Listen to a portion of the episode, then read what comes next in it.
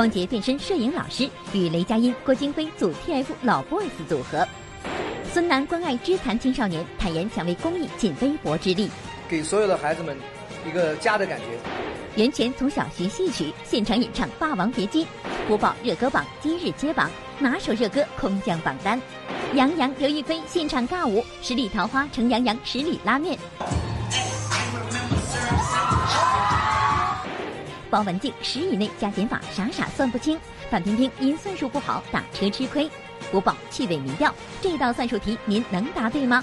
老曹吐槽，为您揭秘战狼吴京是怎样炼成的。我曾经跟他在一个组工作。德资秦凯双双跨界演电影，坦言担心拖后腿。华妃蒋欣与祺贵人唐艺昕戏外再相遇。景甜自曝十三岁时成周杰伦铁杆粉丝。小沈阳与老同学十五年未谋面，再聚首仅称自己很冷漠。黄晓明录节目成英语担当，前英文点餐毫无压力。播报专访朱亚文，我的军魂与生俱来。更多内容尽在今天的每日文娱播报。每日文娱播报，搜尽天下娱乐，各位朋友，大家好，欢迎收看，这里是正在为您直播的每日文娱播报，我是维志。大家好，我是嘉瑞。我们的节目呢会在每天的十八点三十分播出，时长也会变为一个小时。那参与摇一摇互动的观众呢，依然有机会获得我们送出的礼物啊。那今天的礼物呢，就是吴亦凡专辑六的纪念品一份，当然还有万达影院和首都电影院金融街店提供的电影票两张。好，节目一开始呢，我们先来说说演员李光洁。提到他呢，很多朋友第一反应就是啊，这个演技真的是没得挑。没错。不过最近呢，在一场这个公益活动当中呢，李光洁是化身成为了相机老师，不对，不是相机老师，摄影老师。相机老师是修相机的，他现场呢是手把手的教小朋友们了一些相机的使用技巧啊。没错啊，不要看在现场的李光洁教这个小朋友使用相机是有模有样，但是真的要说到这个摄影技术，它究竟怎么样呢？要想拍远的呢，你就拨这个键，这两个，然后摁这个呢，就是摁快门。其实拍照这回事儿呢，更像是一个日记本，记录你生活的呃一种方式。等你们长大了，再回头翻看这些照片的时候，会觉得这些照片会特别的珍贵。李老师，看你教孩子们用相机倒是像模像样的。要说真教起摄影来，你行吗？小文，我仔细探了一下你的底，哎呦，这不看不知道，一看还真吓一跳。话说你啥时候变成个剧照师了？你瞅瞅，微博上全是剧组演员的日常。不过你这照片咋都有点偷拍的嫌疑呢？全是偷拍，在我条件允许的情况下，我拍戏。呃，相机基本上在不拍，就是拍戏间歇的时候是不离手的。呃，花絮摄影师对，就是各种黑大伙，大部分都是工作人员和群演，他们的状态只要不发现我，我都满意的。一位战地记者的艰辛。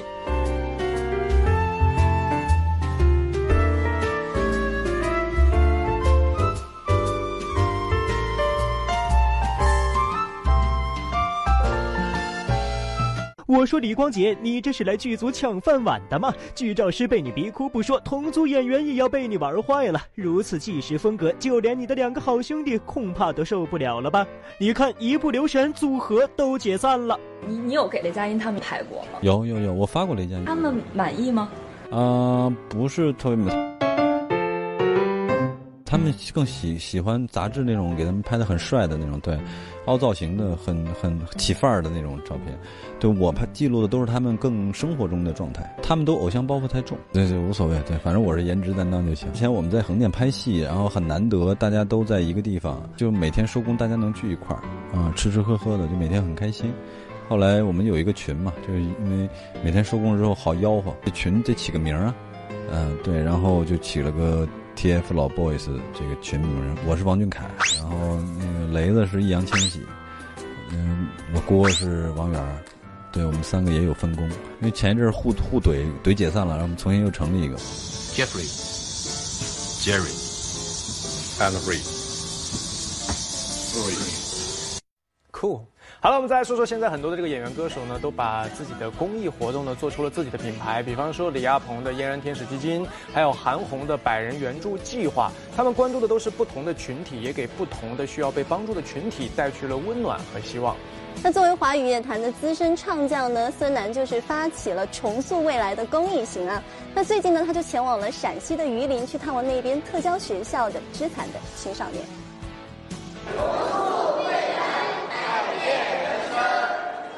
二零一七年八月二日，孙楠重塑未来公益行来到了陕西榆林探望肢残青少年。这是一项运用先进骨科技术为贫困肢残青少年进行免费手术治疗的慈善公益项目。作为项目的发起人，孙楠和爱心大使孙冕、李霞现场和孩子包饺子互动，一首载歌载舞的《鸿雁》让现场热闹了起来。在家不包饺子吗？没有包我，都是吃现成的。在家都是谁包饺子最多呀？这妈妈嘛，对 孩子的妈妈。这里边有钱啊！我告诉你，谁吃了谁要表演节目。好，你看，哇！哎，表演节目啊！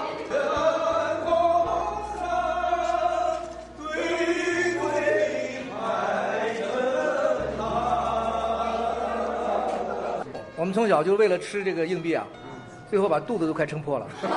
呃，因为大人讲说，只要吃了就就很幸运，所以小孩都特别拼命的吃。我们今天为了做这个，就是想给所有的孩子们一个家的感觉。一次对受助肢残青少年的探访，让孙楠下定决心为他们贡献自己更多的力量。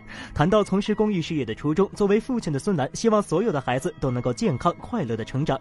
他也像所有家长一样，为孩子成长中的大事小事操心。他最常说的一句话就是：“孩子还在家里等我。”我们小孩生病的话，我们那种焦虑的心情、焦急的心情，这是真的。我的小孩如果发个烧，我都急，我一天都。都特别挂挂念，重塑未来这个基金，我就希望能够能多做一个，能够多救助一个家庭，那就是就是一份成功。好了，下面来说，在热播剧《我的前半生》当中饰演唐晶一角啊，袁泉最近是时常的登上热搜啊。最近呢，我们还看到了一段视频，视频中的她真的是惊艳无比，来看一下。这个对，时间有点久了。我，这个对，那好看看。这个火箭花是。这样，是不是？其他的就错，还是有童子功。基本上哼一哼还，嗯，来啊，那就唱《霸王别姬》。看待。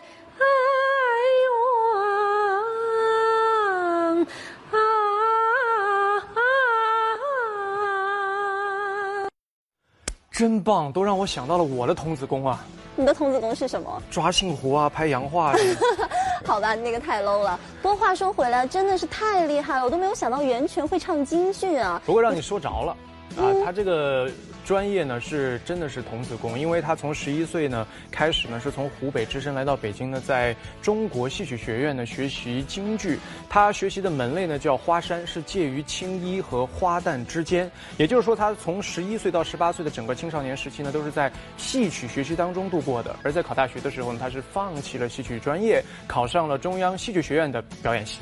是啊，不要看他中途转行了，但是七年的戏曲学习呢，对他的帮助还是特别的大。尤其是在话剧的舞台上呢，他那个身段，他那个台词都是特别的厉害。真是应了一句老话：付出就会有回报。对，同时也要。告诉大家，我们一定要在某一门类当中精钻踏实的学习下去，一定会用得着啊！为了我们的技能点赞，艺多不压身，对吧？没错。好了，接下来我们要点点赞的歌曲呢，是我们的播报热歌榜啊，是由我们的 QQ 音乐还有美容音播报联合推出的，囊括了一周最好听所有的歌曲。是啊，那又到了一周的揭榜时间了。今天上榜的呢，一共有两首歌曲。那其中呢，还有一首啊，是上一届在榜单上排在第二十一位的，今天居然空降到了第二位啊！到底是哪首歌呢？我们一起去听听看。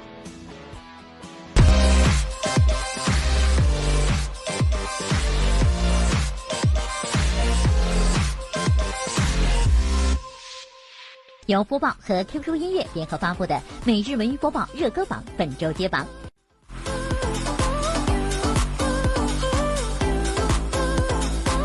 本周排在第五位的是挪威电音天才艾伦沃克演唱的《菲利的》这首歌，已经是第七十七次登上榜单，上周排名第三位，本周下降两位。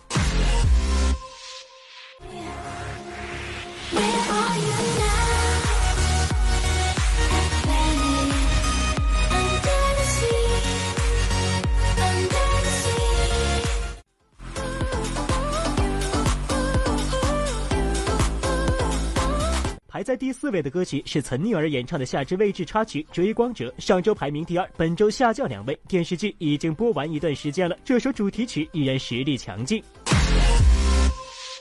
我可以跟在你身后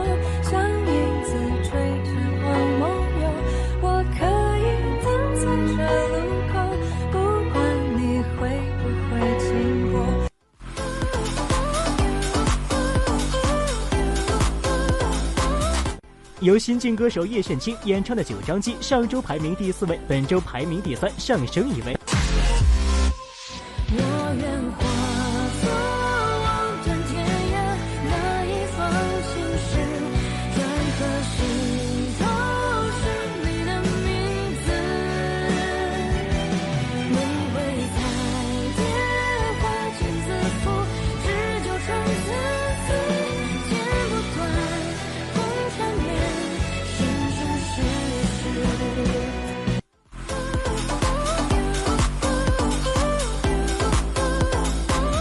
本周排在第二位的歌曲是金志文演唱的《远走高飞》，这首歌由上周的第二十一位迅速上升至本周第二位。值得一提的是，金志文发行的最新 EP 中还有他和徐佳莹的合唱版本。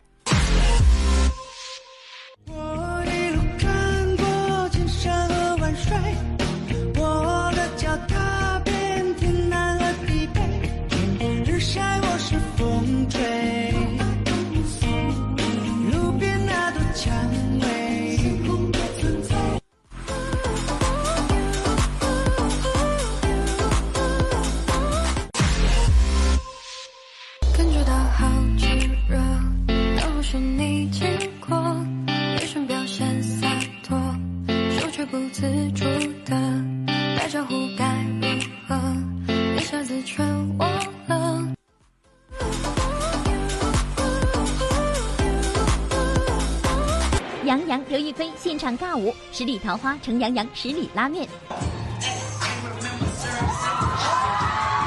迪丽热巴片场大跳广场舞，花式舞剑背后有哪番心酸？对，就是这个肉已经翻开了。包文婧十以内加减法傻傻算不清，范冰冰因算术不好打车吃亏。播报趣味民调，这道算术题您能答对吗？老曹吐槽，为您揭秘战狼吴京是怎样炼成的。我曾经跟他在一个组工作。陈伟霆黑出新高度，被马思纯调侃不像好人。华妃蒋欣与祺贵人唐艺昕戏外再相遇。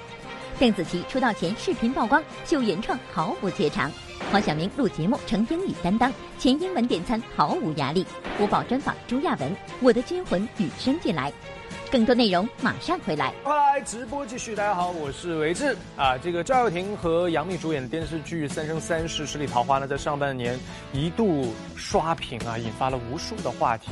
昨天下午呢，电影版《三生三世十里桃花》啊，这个也举行了首映发布会。白浅的饰演者刘亦菲和夜华的饰演者杨洋呢，现场玩的是不亦乐乎啊，两个人都是舞蹈出身，现场就尬起了舞，这个画风真的是非常的亲切。Yeah, yeah.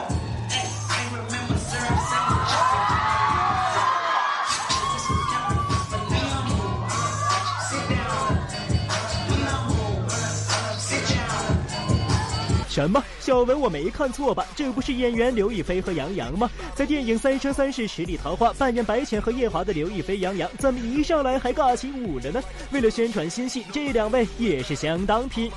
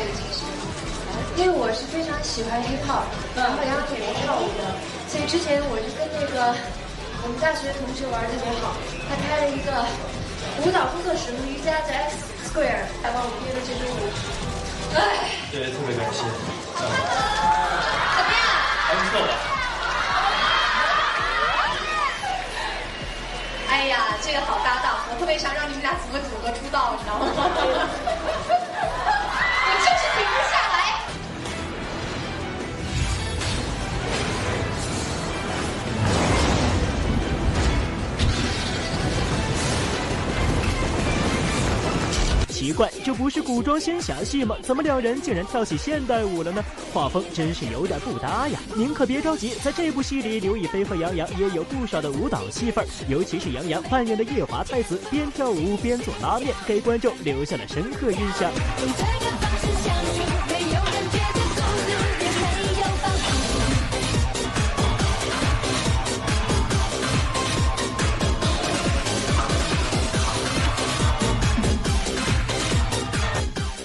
夜华太子厨艺非同一般呀，身段也太好了，一言不合就跳舞，十里桃花变成杨洋的十里拉面了。没想到做饭还要以这种方式，对，虽然是我的特长，对，嗯，我觉得我被惊到了，但之后大家看了之后觉得还真的挺有意思。没准以后我们播报也会跳着播，对不对？好，下面呢，我们再来说一说这个拍戏的时候都会有哪些事情让人挠头啊？当然了。首先一点，我想到的是戴着假发套太热了挠头，但其实还有一个非常危险的事情，就是拍动作戏。大家看的时候啊非常精彩过瘾，但是殊不知，非常的难，非常的危险，非常的耗费体力啊！最近的迪丽热巴在新剧开播发布会上呢，就爆料自己在拍打戏的时候，甚至导致自己的手指的小骨头打出来了。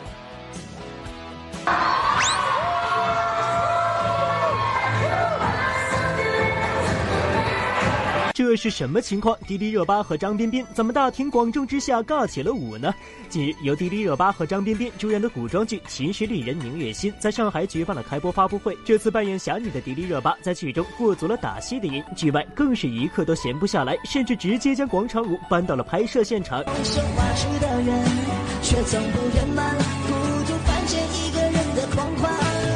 真这么嗨呀？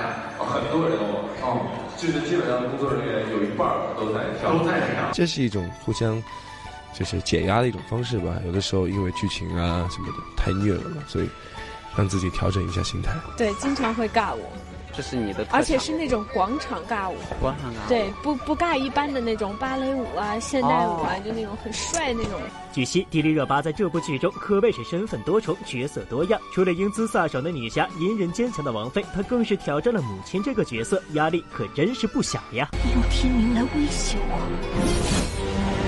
哪个角色让你，哪个身份让你觉得要花更多的功夫？我觉得是母子之间的这关系，因为在这剧里我有一个孩子叫天明，我觉得这个母子之间的关系可能需要多靠一些自己的想象，把自己带入到我妈妈的身份上，才能够去把它演绎出来。这部戏拍了半个月的时候，那段时间还拍的是平复的那个，然后第二天、第三天通告就是这个孩子都已经这么大了，一下就十个月了。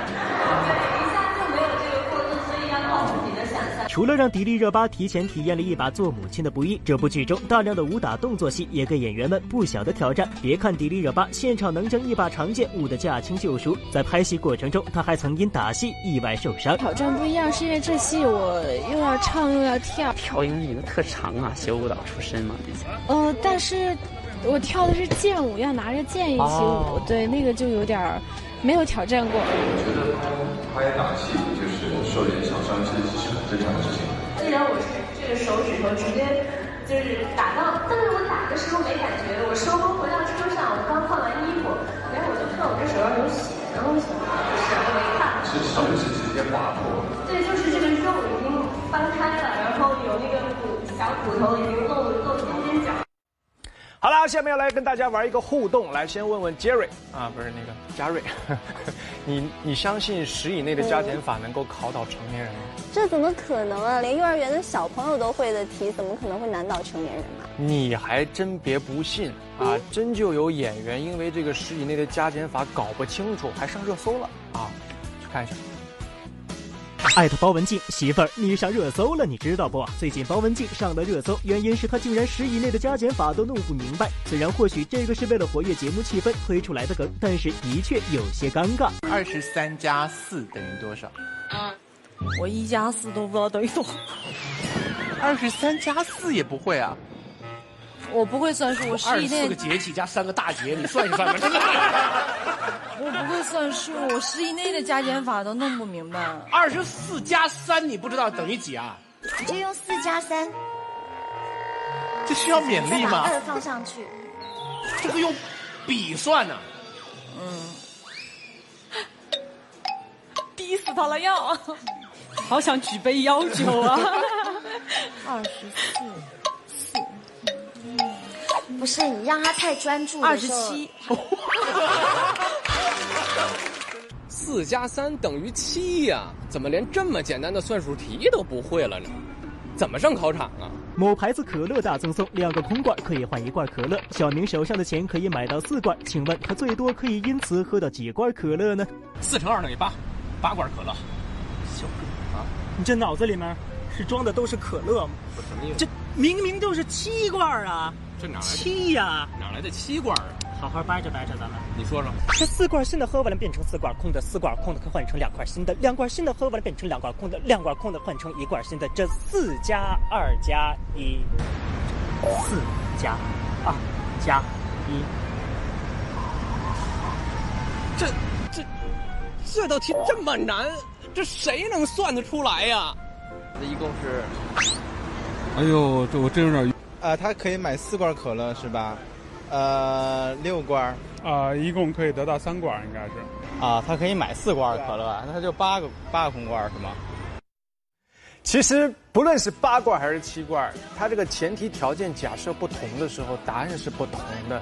大家也可以好好的琢磨琢磨。而且前两天我还看到一个网上传的照片，一个小朋友呢在这个黑板上回答老师布置的作业，二加二等于几，他就懵了。所有的同学在下面给他比划了一个手指头啊这样的一个画面。于是乎呢，他就在黑板上画了四个手指头。那起码也是答对了，对不对？OK，下面呢我们还有一道题，大家可以互动一下，看一看你能不能答对。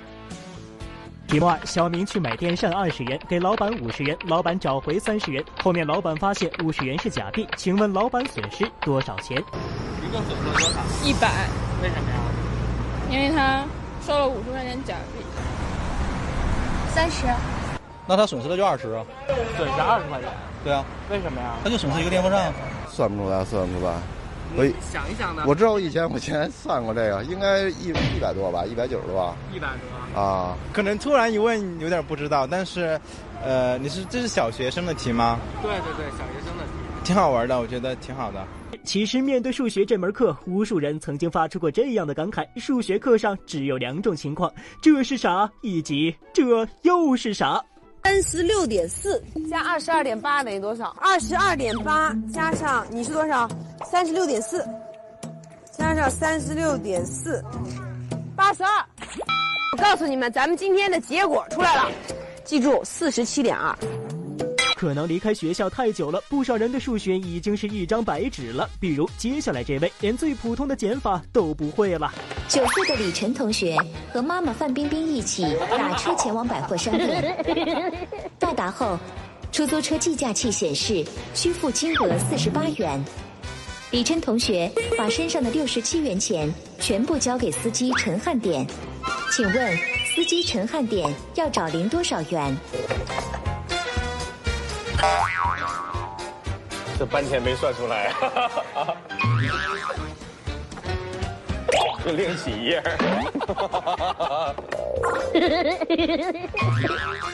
两位数以内的加减法可是小学二年级的题目。小文在这里提醒各位影视圈的演员歌手们，咱们忙着工作的同时，也不能把最基础的数学知识给忘了呀。老曹吐槽，为您揭秘战狼吴京是怎样炼成的。我曾经跟他在一个组工作。陈伟霆黑出新高度，被马思纯调侃不像好人。何姿、秦凯双双跨界演电影，坦言担心拖后腿。华妃蒋欣与祺贵人唐艺昕戏外再相遇。邓紫棋出道前视频曝光秀原创毫不怯场，小沈阳与老同学十五年未谋面再聚首，仅称自己很冷漠。播报专访朱亚文，我的军魂与生俱来。更多内容马上回来，请调高一度。欢迎回来，直播继续。大家好，我是维之。大家好，我是嘉瑞。哎，我们那个呃要聊个话题啊，不知道嘉瑞有没有发现，现在人与人之间打招呼的方式已经换了。换了吗？不就是你吃了吗？今天天气好热啊之类的。那是以前了，现在是这样的。哦，不是，那个清清嗓。啊现在是说你看《战狼二》了吗？啊，现在都已经变成这样了，那我回去真的要去补一下功课，去看一下《战狼二》啊。不过说到吴京呢，他是如何从这个武术运动员变成武打演员，又是怎么样从这个港漂变成了北漂呢？今天我们就好好听老曹来说一说。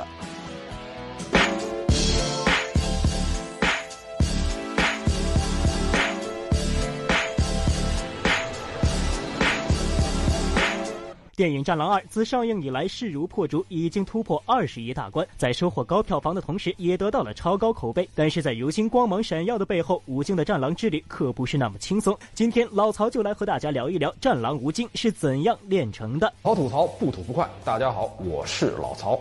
今天呢，咱们不吐槽，咱们来聊一聊最近特别火的《战狼吴京》。《战狼二》火了，吴京也火了。有很多年轻人呢，觉得吴京是因为这一部片子，嗖的一下就窜到了一线的行列。但是在我看来，吴京为了这次爆发是准备了很多年。的。大家都知道啊，这吴京啊是从武术运动员转型成为武打演员的。他也曾经很火过，九八年。播出的《太极宗师》，他当时的火爆程度啊，绝不输现在所谓的小鲜肉和流量演员。二零零一年，当时拍《少林武王》的时候，我曾经跟他在一个组工作。曾经有那么一个月呀，是晚上拍文戏，白天拍武戏。这夜戏呢，是早上起来拍到七点、九点，吴京又接着去拍白天的戏去了。这一个月下来，基本没有休息，真是太厉害了。可惜的是啊，这武打片的热度啊，慢慢的就退去了。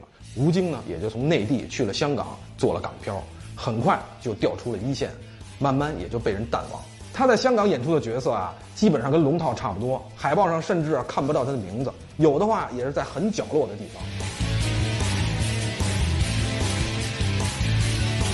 台词很少，出场时间几乎可以以分钟计算。但正是因为香港拍戏的这段经历，吴京才开始学习了电影制作，并且向导演方向发展了。吴京呢，虽然拍摄了很多军旅题材的戏，但是他是没当过兵的。但在拍摄《我是特种兵二》的时候，他还特意去了军队参加了十八个月的训练，不仅参加了特种兵的真实训练，还和他们一起进行了严格的考核。每天啊四五点钟起床跑五公里，然后进行射击训练。最后竟然在一次比赛当中干掉了一个狙击手，他的成绩啊在特种兵里也是非常不错的，这为日后《战狼》的成功打下了基础。但是最开始拍《战狼一》的时候啊，他是一点都不被人看好的，拉不来投资，找不着导演。令所有人都没想到的是，这个片子收获了五亿多的票房，成为当年的黑马。那到了这回《战狼二》啊，有了前作的铺垫，本来应该很顺利的。但是人家觉得你有钱了，就各种加价，他又不得不临时换角，这就出现了一系列的问题。但是吴京呢，都扛过来了，这才成就了今天的爆款。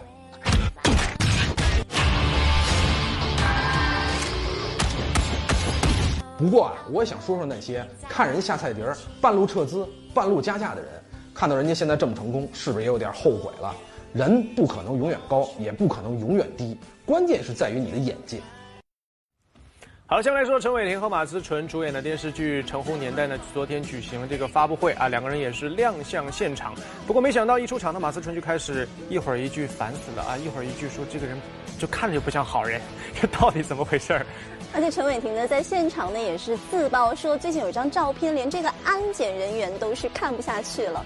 我想说呀，陈伟霆你到底怎么了？相爱的感觉，甜蜜的。相爱就不会背对背了吧？那就是也也被人看，就往这边看，往这边看，转过去，然后也对，稍微感觉后面有人坐。哪里对面？这里有人。我我先我先看左，我先看左边，我看你一点。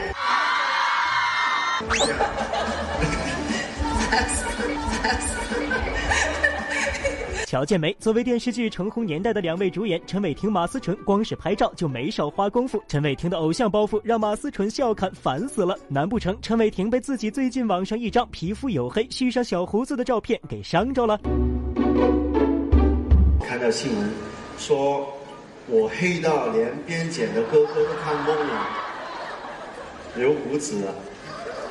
胸好像大了一点，胳膊也宽了一点，没有吗？还行吧，是吧？还是帅。听说这一次呢，你有一个新的形容词，就是糙帅，糙帅。尽管粗糙也很帅。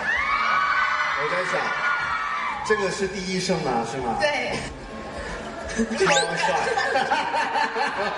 为了塑造剧中追逐梦想的热血青年刘子光，陈伟霆一改往日皮肤白嫩的形象，健身同时特意晒成黝黑皮肤，这让搭档马思纯一度觉得不像好人。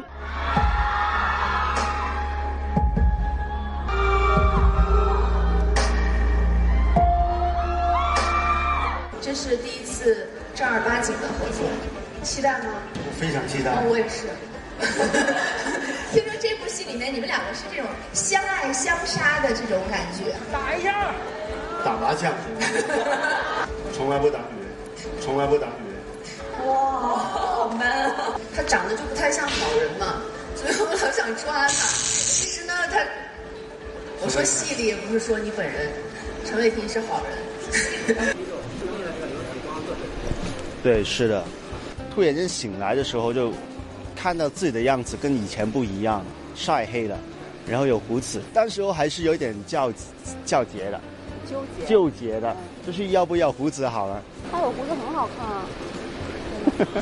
外界对陈伟霆新形象众口不一的评论，让陈伟霆一度很有压力。搭档马思纯的评价让他终于舒了一口气。同样是挑战，马思纯则首度出演警察，而他一脸的轻松，让陈伟霆直言补课有点来不及了。因为我虽然爸爸是警察，但是我身上那种比较硬朗的东西其实挺少的，在生活中，对吧？是。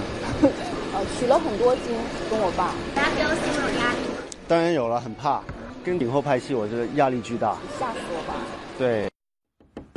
昨天，呃，陈晓、杜鹃主演的电影《如影随心》呢，举行了开机发布会。在现场呢，我们的播报记者也见到了跳水名将，啊，这个何姿秦凯夫妇。难不成二位是不是也要转战影视界了哈？还真让你说着了。这二位虽然只是客串出演啊，但是还带给我们不少的惊喜。我需要演年龄稍微大一点，然后。这个暂时不能透露。电影《如影随心》开机，陈晓饰演小提琴家，与杜鹃饰演的室内设计师将上演一场爱情奇迹。陈晓也是首次以胡子忧郁造型亮相，可惜对于这个角色，陈晓是一再神秘。倒是当天这两位的出现，让现场有些意外和惊喜。那我正式的宣布，这二位正式进入影视圈，掌声送给他们。激动之余，还是有一些担心吧，就怕演不好。然后这么多优秀的演员，我们拖了后腿怎么办？嗯，但是我们就是可以说是本色出演了。据了解，在电影《如影随心》中，何姿秦凯两人只是客串出演一对情侣，而在此之前，他们也有过演戏经历。如今已经退役的他们，会不会也真的走上演戏这条路呢？我已经跟你们大老板刚才打过电话了，他也已经同意了。要不然你看这样吧，今天刚好来了我一个朋友，他以前也是跳水的，专业的。没试过，对我现在就是，他至少还唱过歌是吧？我可能还没在没在大众面前就是就唱过歌啊，或者是更别说参与电影了。这一路走来多么的不容易，是你的陪伴让我更加有勇气。嗯，词写的还不错。还不是特别，还就是说比我想象中要好多了。他一直唱歌，在我心目中算是我们跳水队里面唱的算数一数二的。哦，真的。其实不管是演戏还是唱歌，何姿秦凯都在尝试阶段。眼下对他们来说，最重要的是迎接新家庭成员的诞生。运动员出身，从小就活动的何姿，如今大着肚子，对她是一个前所未有的体验和挑战。我完全接受不了自己肚子一天比一天大，因为我以前可是有马甲线的，对，现在就是完全接受不了。但你现在肚子大没关系，或者有一些长胖啊什么的，很正常嘛，因为孕期嘛。你再瘦回来，再有马甲线，那才是励志，对不对？这才是运动员嘛。还是要求还挺高的，瘦回来还让人有马甲线。啊。以前也不是很瘦。日前，北京市网信办呢约谈了多家网站的相关负责人，对现在很多自媒体平台存在的八大乱象呢进行了严肃的清理和整治。那自媒体平台的这一些乱象呢，也是违背了一个正常的秩序，造成了很多不必要的争端。我们的节目呢也在之前报道过啊。那现在对于这样的文化垃圾进行一个清理，相信大家都会拍手称快。支持的呀！哦，支持，支持啊！当然支持，因为现在这个虚假信息会确实非常多的。近日，北京市网信办依法约谈多个网站的相关负责人，责令网站立即对自媒体平台存在的八大乱象进行专项清理整治。多家网站如企鹅媒体平台触发账号三百零五个，其中封停账号一百九十八个，停止发文账号一百零七个。百家号平台共封禁违规账号三千七百七十七个。尤其是这种取缔，呃，账号的这样的一些行为。呃，一定要呃沿着法治的轨道去开展，这样的话会更容易，呃使我们的治理取得预期的成效，然后推动我们呃每一个在新媒体上发表言论的人都本着呃负责任的态度去去展开。所谓八大乱象，指的是：一、个人和企业属性账号违规发布新闻信息；二、题无禁区，挑战公序良俗；三、低俗内容骗取点击量；四、谣言虚假内容。五、惊悚血腥内容；六、营销广告内容；七、抄袭他人原创文章；八、使用过度夸张词汇作为标题。比如说像我家里的一些老人啊，就会转发一些这种信息，然后有时候也会去照着做，但是其实是错误的这种情况嘛。因为他虚假就是欺骗。这个东西还是得希望就是能得到更多的就是一个真实的信息吧。有的真的很无聊，就那种尤其是那种明星的私生活乱七八糟的。呃，我觉得可以杜绝以讹传讹吧。这种破坏了社会的公序良俗，凭空制造出许多争议事端的乱象，我们此前也有所报道过。比如一些网络账号长期以来以追拍、偷拍的方式窥探演员隐私，造成了严重的不良影响。最近林更新就在微博直接痛斥这一行为。现在狗仔真的是走哪儿跟哪儿，跟个车一会儿躲这儿一会儿躲那儿，冷不丁再来个急刹，看谍战戏都没有你们来的过瘾。我有啥好拍的呢？还有如李易峰、周杰伦等人都选择用法律的武器，将这些有损自身名誉的账号诉之法庭。易峰现在正在。专心为新戏做准备。对于不实的传言，希望造谣者拿出证据。同时，我们也对造谣传谣者保留追究法律责任的权利。声明：杨洋及本公司均无义务，也不应该对任何虚假、误导和侮辱性的谣言进行容忍。此类不实言论正被有组织的大肆传播，对此工作室严正声明，请相关人士立刻停止这种违反法律的行为。相关侵权行为人即可删除与郑爽有关之一切恶意、负面、不实信息，停止侵犯郑爽的合法权益。针对这一现象，此前北京市网信办也曾约谈过网站相关负责人，责令网站采取有效措施，遏制渲染演员绯闻隐私、炫富享乐等问题。被约谈网站依法关闭了多个账号，让周一健这样恶俗的炒作方式远离公众的关注。我们相信，在所有平台继续努力下，只要不给这些无良账号生存的土壤、传播的渠道，有一天这些行为终将会销声匿迹。消费八卦是有着庞大的市场，反正你不能挑战道德和法律的底线。要想解决这个问题，我觉得明星能不能加强点自律？我们的平台发布这些事情的平台能不能加强点自律？嗯，我们的观众天天以消费这种八卦，甚至侵权消费八卦，为虎作伥这样的围观者，能不能加强点自律？他们也有自己的生活嘛，觉得这样也不太好。我觉得这种行为还是完全杜绝比较好。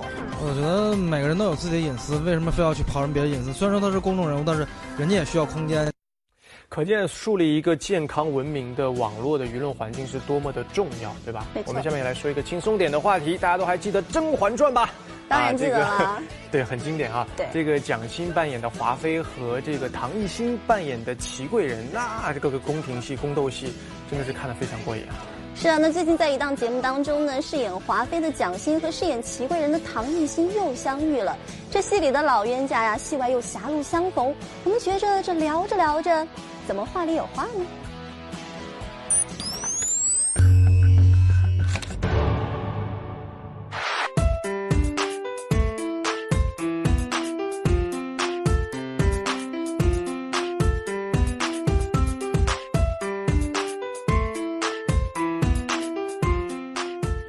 从关之琳到蒋欣、陈妍希，再到唐艺昕，年龄不同、风格不同的女演员们齐聚在节目中。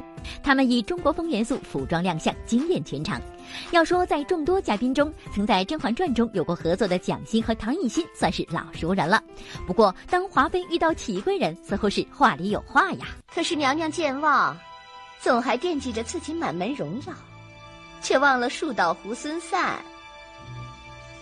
树倒猢狲散。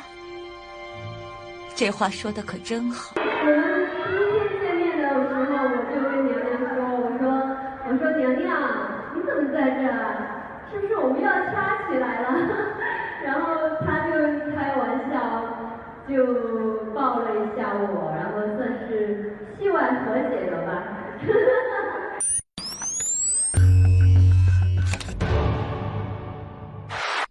要说景甜最近可是人气正旺，出演《大唐荣耀》直播洗脸都让她圈粉无数。最近景甜就自己爆料，她也有偶像，那就是周杰伦。景甜称，自从十三岁的时候听了一首《简单爱》，就成为了周杰伦的铁杆粉丝，甚至还曾因为周杰伦想转行当歌手。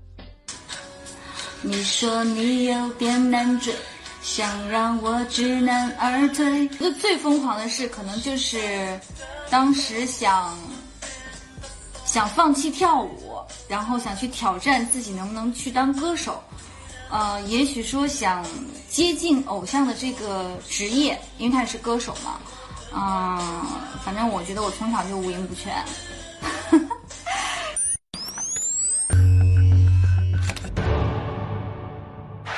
如果问谁是华语歌坛最红的女歌手，想必邓紫棋一定榜上有名。最近，她出道前参加歌唱比赛海选的视频在网上曝光了。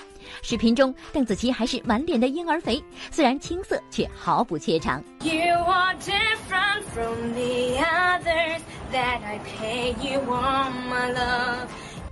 想不到邓紫棋从小就这么有才，好听好听，居然还是原创，真厉害。小沈阳与老同学十五年未谋面，再聚首竟称自己很冷漠。黄晓明录节目成英语担当，全英文点餐毫无压力。播报专访朱亚文，我的军魂与生俱来。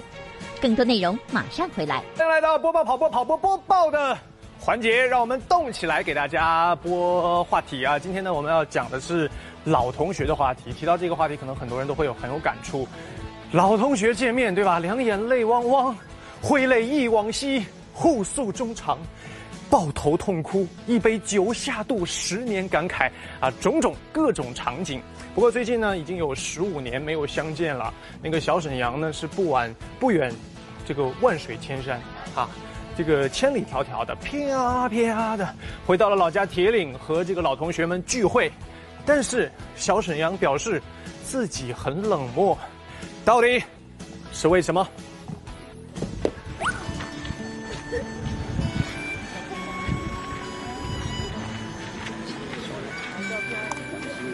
那个时候，我们最起码有十五年吧没见了。虽然大家呢都有一个同学的群，但是没有面对面这么直接跟大家去有这种感觉。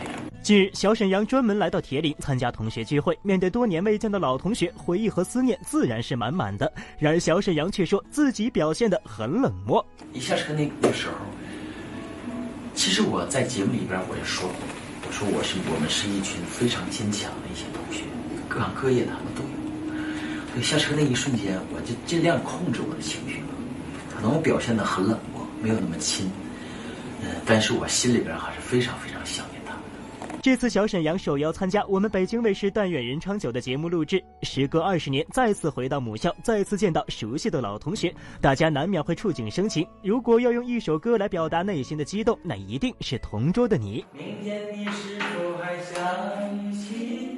昨天你写的日记，今天你是否还惦记曾经最爱哭的你？除了在学校里和老同学们回忆青春，第二天晚间，小沈阳还参加了铁岭县剧团二十周年聚首的活动。不过，活动刚开始，小沈阳一登台就受到了不明来客的欢迎。在场的父老乡亲，大家晚上好。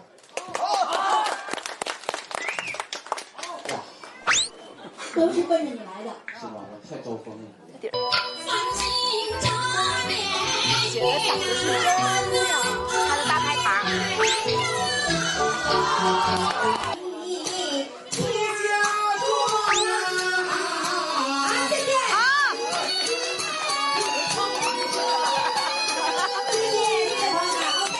蚊虫的意外搅局让台下的乡亲们乐开了花期间，小沈阳还邀请各位老师一起登台唱起二人转。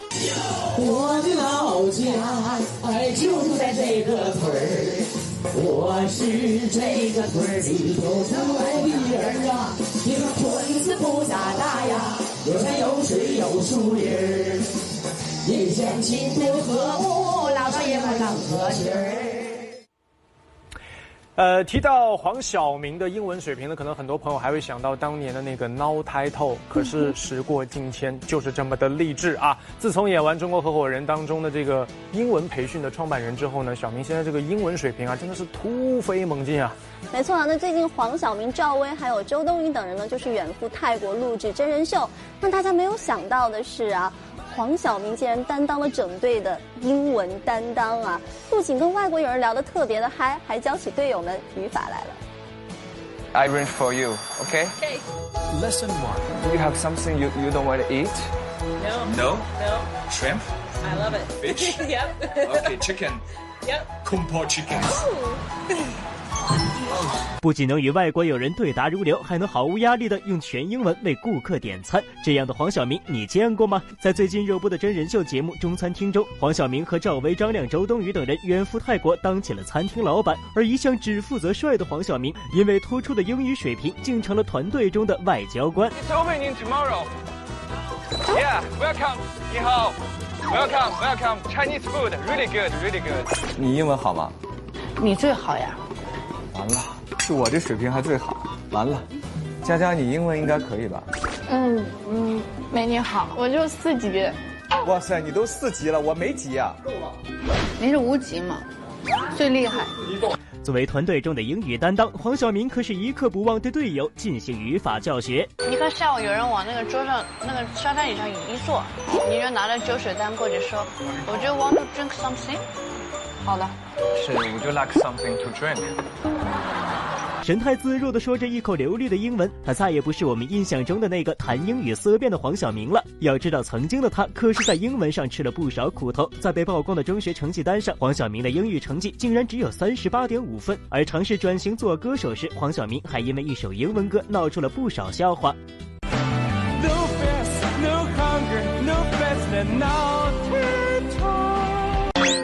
有心理阴影很久一段时间，大概有一两年左右的时间。从英语小白到外交担当，这样的蜕变见证了黄晓明在学习英文上的不懈坚持。节目中，他就曾展示过遇到生词随时查字典的好习惯。哎，芹菜怎么说来着？芹菜？No no no no，芹菜我知道的，芹菜我忘了，我得查一下。哇，今天好快啊！那开玩笑，这不急了吗？Celery。菜炒鸡蛋。对，这个很对于外国人的口味。This is a celery and egg。现学现卖，挺好的。他他是属于非常努力型的，他其实学英语的时间比我更长。其实没有什么技巧，真的是对于我们来说，真的是要死记硬背。救护车，ambulance，怎么记呢？ambulance，ambulance，ambulance，怀孕的，pregnant，我想要个男的，不来个男的，pregnant。其实。英文并不可怕，可怕的是什么呢？可怕的是你不敢去面对它。最近献礼建军九十周年的主旋律电影《建军大业》呢，目前正在热映当中，口碑非常的棒啊！那作为建国三部曲系列当中的最后一部，很多朋友都说《建军大业》整体的气质给人的感觉就是越来越成熟。没错，那作为主演之一的朱亚文呢，也是做客了我们的独家对话。已经两度饰演周恩来的他呢，坦言自己还是相当忐忑。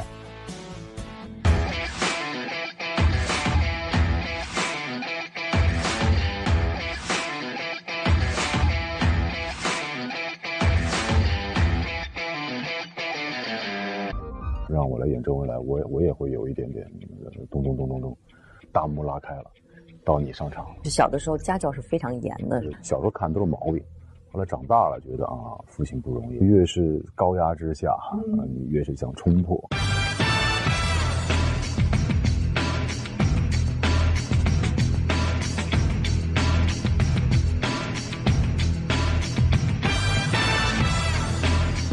欢迎朱亚文再次做客《每日文娱播报》的独家对话。嗯，观众朋友们，大家好，我是朱亚文。武汉国民政府、北平北洋政府、蒋介石想成立的南京军事政府，一个国家三个政府，这难道不是分裂，不是对孙先生的背叛吗？这个片子，因为我们看到预告片的时候哈、已经有音乐、有镜头的所有的这些配合，看的是热血沸腾。嗯对，那你们在拍的过程当中呢？我们也有音乐，你们身在其中我们也有音乐，导演现场也会放音乐。这种拍摄的方法，别的导演你遇到过吗？我是头一回，哦，所以他其实是可以很好的帮助你走进那是的，种气氛。是的，是的，他的那种引导感特别强，整个现场人都会特别紧张，然后特别沉重，感觉啊大幕拉开了，到你上场了。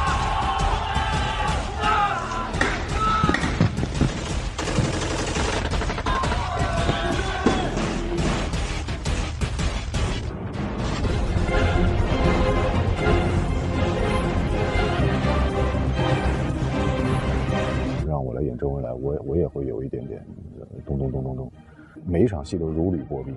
在电影建军大业的五十多位主演中，朱亚文算是年龄相对偏大的几位之一，而他所饰演的周恩来一角，也是在这部群像戏中分量较重的角色。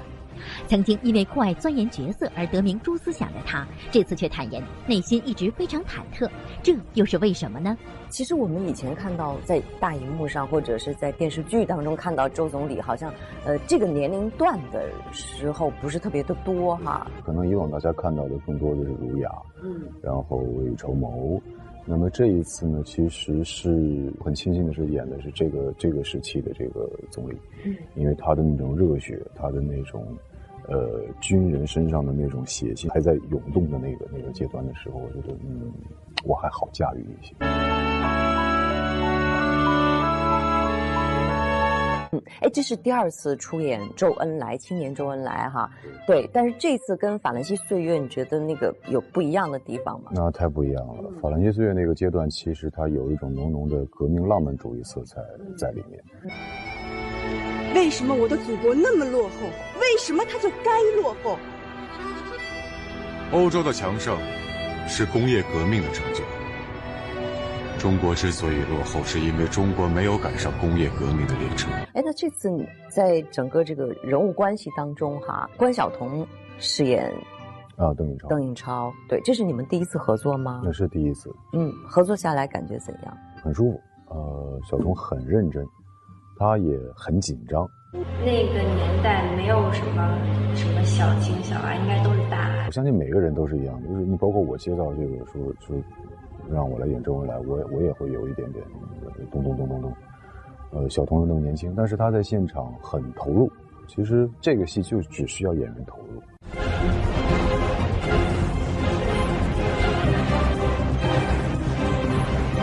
小时候看都是毛病，后来长大了觉得啊，父亲不容易，越是高压之下，啊，你越是想冲破。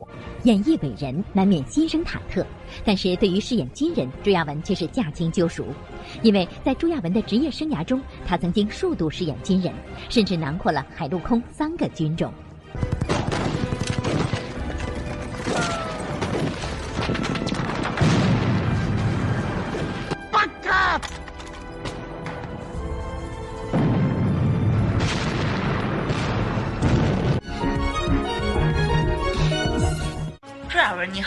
饰演过很多军人角色，那您本人有没有一些军人情节或者英雄梦呢？嗯，我倒不是特别嗨这个军人家庭，我父亲就是军人，也太熟悉了。嗯，就是军人，因为你就身在其中，对对对？对对，所以说我能看到他细致摸超所有。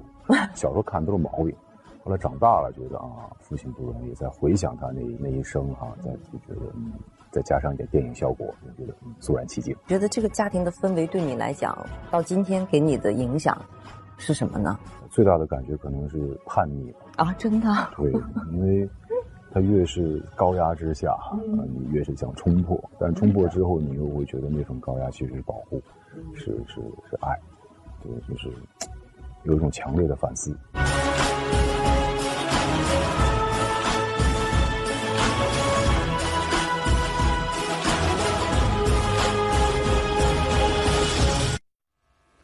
今天呢，我们的文艺频道的炫剧场要未来为您带来的电视剧啊，依旧是《甄嬛传》，我们一起先睹为快。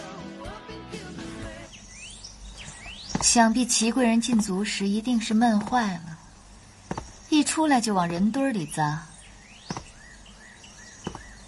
谁是谁非，娘娘心里明镜似的。何必指鹿为马，颠倒黑白呢？